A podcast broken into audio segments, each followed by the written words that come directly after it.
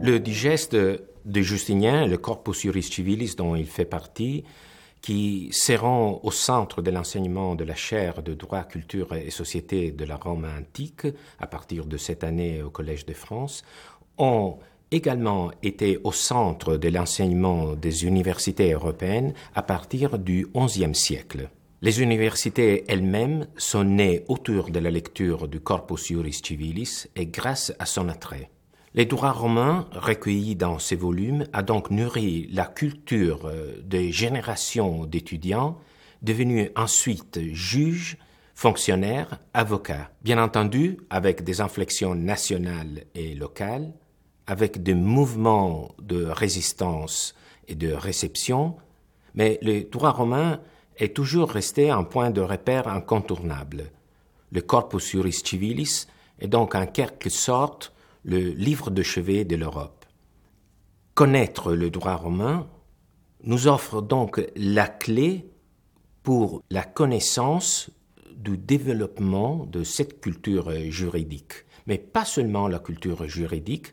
Par exemple, Guillaume Budet, le promoteur du Collège de France, lorsqu'il décida au XVIe siècle de restaurer la langue latine, se tourna vers les œuvres des juristes romains parce qu'il savait qu'il s'est distingué par la précision et la beauté de leur langage.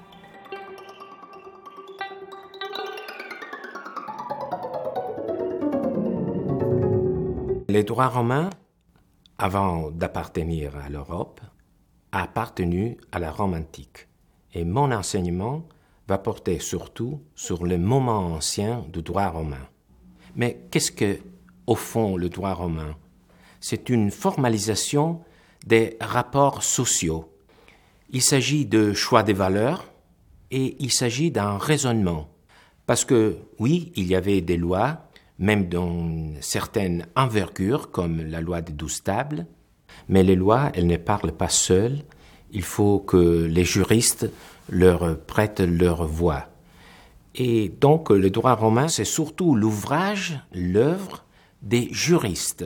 Donc il s'agit d'un produit intellectuel, je dirais une gigantesque rhétorique sans ruse.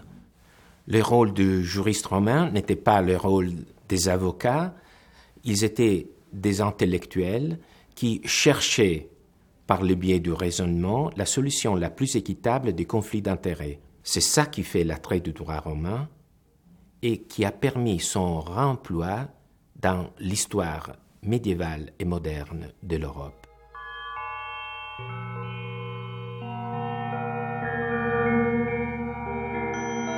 Une question se pose, comment peut-on renouveler un sujet qui a une tradition d'études si longue?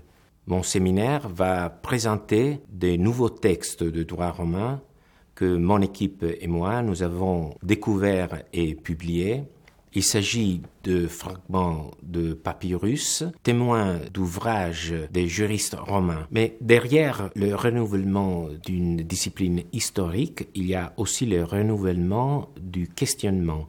Est-ce que les œuvres des juristes romains ont continué à être lues et à fonctionner comme la structure de base du droit, même après Dioclétien et jusqu'à Justinien? Eh bien, la réponse des papyrus est affirmative. On continuait à les copier, à les lire. Donc, nous parlons d'une structure cachée. La structure cachée, c'est la pensée des juristes romains incorporée dans ce type d'ouvrage qui a continué à fonctionner même dans l'Antiquité tardive.